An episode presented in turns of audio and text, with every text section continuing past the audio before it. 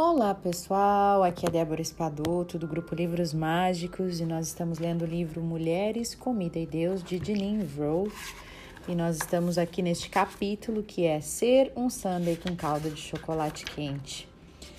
Então nós vamos continuar a leitura é, deste capítulo e eu acredito que hoje a gente encerra ele. Estou aqui olhando as páginas. Vamos lá então. Um famoso mestre Zen disse o seguinte: não existe certo, não existe errado. Mas o certo e errado, e o er... mas o certo é certo e o errado é errado.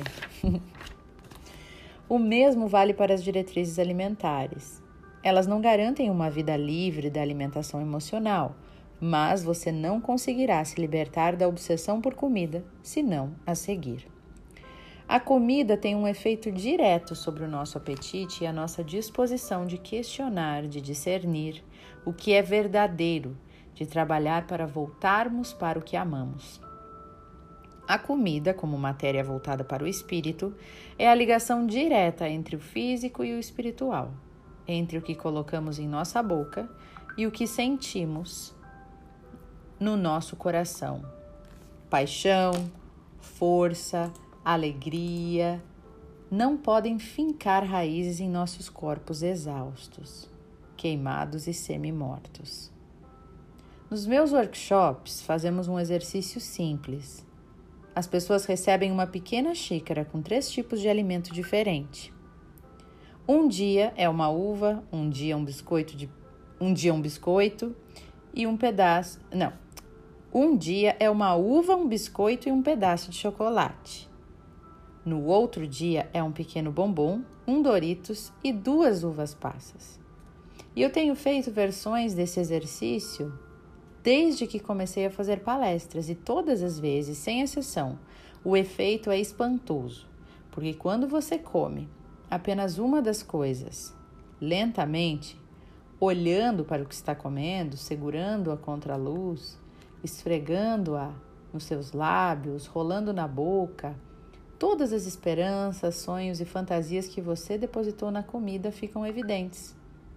Uma pessoa disse: Um é suficiente, mas quando penso em todos os outros que estão no meu pacote, é como se eu estivesse perdendo tanta coisa. Como se um grande amor estivesse esperando por mim e comendo apenas um, e eu estivesse dando as costas. Nós duas sabíamos que o que ela estava dizendo não era literalmente verdadeiro. Que se ela comesse o pacote todo, estaria dando as costas não apenas ao amor, mas a qualquer possibilidade de se sentir bem. Ainda assim, suas crenças sobre privação e ter o suficiente estavam tão identificadas com os alimentos que, a menos que ela se dispusesse a sentir alguma curiosidade sobre o que a comida estava representando, continuaria a acreditar que um pacote de bombons seria o caminho para a terra prometida. Você tem de estar disposta a ir até o fim, a entender que a comida é um substituto para o amor, para a possibilidade e para o que quer que chame de verdadeira natureza ou Deus. Caso contrário, continuará ganhando e perdendo peso pelo resto da sua vida. Continuará esfregando as mãos, lamentando, se sentindo vítima e como digo às minhas alunas, apesar de não ficar sozinha, se decidir passar o resto da vida dessa maneira, a maioria das pessoas que lutam com a comida e com o peso faz exatamente isso. É bom entender que essa escolha é sua. Você tem de decidir o que irá fazer, como diz a escritora Mary Oliver, com sua única e preciosa vida. As diretrizes alimentares parecem uma lista de coisas a serem feitas, e obviamente são isso mesmo. Mas também são uma descrição da liberdade sem limites que está sempre a uma mordida de distância. As diretrizes são um caminho para o mirante e também a paisagem deslumbrante. São o um meio para acabar com a compulsão alimentar e as descrições de qual é a sensação quando isso é alcançado são sempre verdadeiras porque descrevem a verdade como ela se expressa através da comida. Viver com as diretrizes é uma prática espiritual, porque para segui-las basta presença, consciência e o imediatismo de estar no exato momento. E eu costumo dizer às minhas alunas que, se no início tudo o que conseguem é estar conscientes das diretrizes quando comem, mesmo que por apenas cinco minutos, estarão entrando em contato com o que é maior do que os seus desejos conflitantes e respostas condicionadas à privação de fomes antigas. Quando, mesmo que apenas por um momento, essa parte espiritual é vivida com a comida, existe uma inclinação natural para querer continuar explorando, continuar descobrindo, continuar tocando o lugar que nunca conheceu o sofrimento o que é, afinal de contas, a função de qualquer prática espiritual. Há sete anos, uma aluna que vinha pela primeira vez a um retiro referiu-se a si mesma como semente danificada. Ela era uma escritora maravilhosa e bem-sucedida, envolvida em um relacionamento com um homem a quem amava. Mas os seus sentimentos a respeito de si mesma eram obscuros e conflituosos, e o seu peso era a expressão mais evidente disso. Depois de alguns anos participando dos retiros, ela despertou para si mesma e de repente percebeu que tinha escolha sobre o que fazer com o seu tempo, como viver sua vida e começou a dizer não para pessoas com quem não queria estar, para lugares onde não queria ir. Ela disse: Eu disse não até para Winners and Diners que é um grupo de sete mulheres que se encontravam uma vez por ano há 20 anos para comer juntas e se queixavam de suas coxas, braços e barrigas. É como se de repente eu tivesse percebido que não preciso provar mais nada para minha mãe. E é uma vida completamente diferente, uma vida iluminada.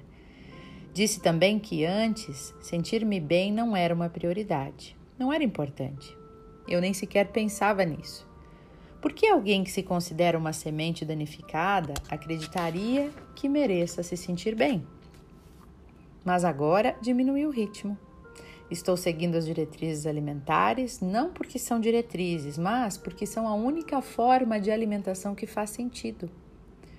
Os orientadores espirituais de todas as tradições descreveram uma profunda quietude que é a verdade nua e crua da, re da real natureza de todo mundo mas ela precisa ser quebrada em pedaços por meio de palavras e práticas, porque é grande demais para ser assimilada, especialmente quando as pessoas estão totalmente convencidas dos danos em seu âmago. O propósito do caminho espiritual ou de uma religião é oferecer uma forma precisa e crível para que para aquilo que parece inacreditável. Na arena de comida e peso, as diretrizes alimentares são a prática tanto espiritual quanto física, e elas oferecem um caminho precioso para o estar-se no momento presente, assim como um caminho concreto para o sentir-se bem. São descrições do que seria se alimentar caso você não tivesse qualquer problema com a comida. Você ouviria seu corpo, iria comer para se nutrir, iria amar com a comida. As diretrizes são exatamente aonde você vai chegar quando estiver cansada das juntas doloridas, cansada de viver se arrastando por aí. As diretrizes nada mais são do que o entendimento de que o seu corpo é seu e de que você pode comer como forma de ser você mesma. E depois de todos esses anos, todas essas dietas, todos esses quilos ganhos e perdidos, perdidos e ganhos, depois de comer para resistir, rebelar-se lutar, você percebe que comer pode finalmente ser e sempre foi para você, apenas para você. E é assim que termina este capítulo, meninas. Nós já estamos aqui, ó, bem no finalzinho, só temos mais dois, né? É, e no final aparece aqui as diretrizes, tá? Então, bem no finalzinho, a gente vai saber o que, que, que é essas diretrizes que, que essa autora, a Janine Roth, que, que ela implementou, né? Então, ela tanto está falando das diretrizes, que é mais ou menos uma orientação de como comer, né? Que são as regras da alimentação dela, assim, da maneira de fazer, e a gente vai saber no finalzinho do livro, tá bom? Enquanto isso, é, vamos nos vamos aprendendo, né, com essas com essas alunas dela, com esses é, insights que ela traz, que são todos muito interessantes e que a gente pode associar com a nossa vida é, realmente, quando a gente começa a parar de colocar peso nas coisas, elas começam a ficar mais leves. É simples assim, né? é, as coisas na nossa vida elas têm o peso que a gente dá. Então, não é ninguém que, que coloca o peso na gente, é a gente que coloca o peso nas coisas, né? As coisas têm o peso que a gente dá. Então, quando a gente começa a parar de focar demais numa determinada coisa, as coisas vão ficando mais, mais fáceis, mais tranquilas, né? Então, ainda bem que a gente tem a opção, embora às vezes parece que a gente esteja estagnada, né, e presa numa numa situação, não é verdade, é, é uma ilusão. Você não está preso. É você, você é livre. É você que se aprisionou ali, né? Então, que bom que a gente pode mudar isso também. Vamos agora então fechar os nossos olhos.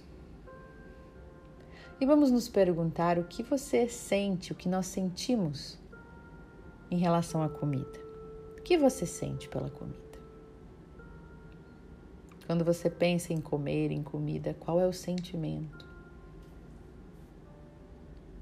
É um sentimento de desespera desesperada, de que necessito disso, de que vou ficar sem se os outros comerem. É um sentimento de que eu preciso ficar longe, de que eu tenho que limitar, de que eu tenho que prestar atenção. Ou é um sentimento de prazer, de pura alegria?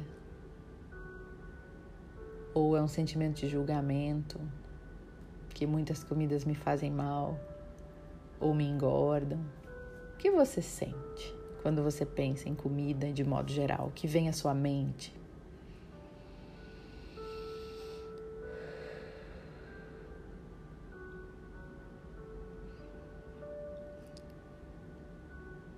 Querida divindade, Criador de tudo que é, limpa no meu coração, no meu espírito e na minha mente e de todas as pessoas que ouvirem este áudio. Toda e qualquer crença limitante, memória errada, pensamento negativo em relação à comida, a este alimento tão sagrado que nos nutre, que nos mantém vivos.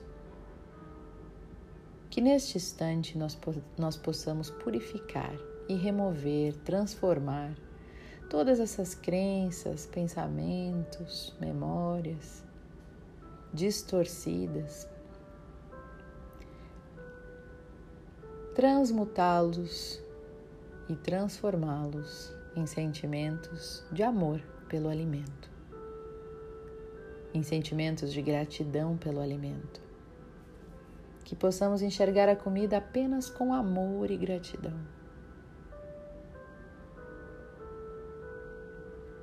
Eu sinto muito, me perdoe, eu te amo e sou grato.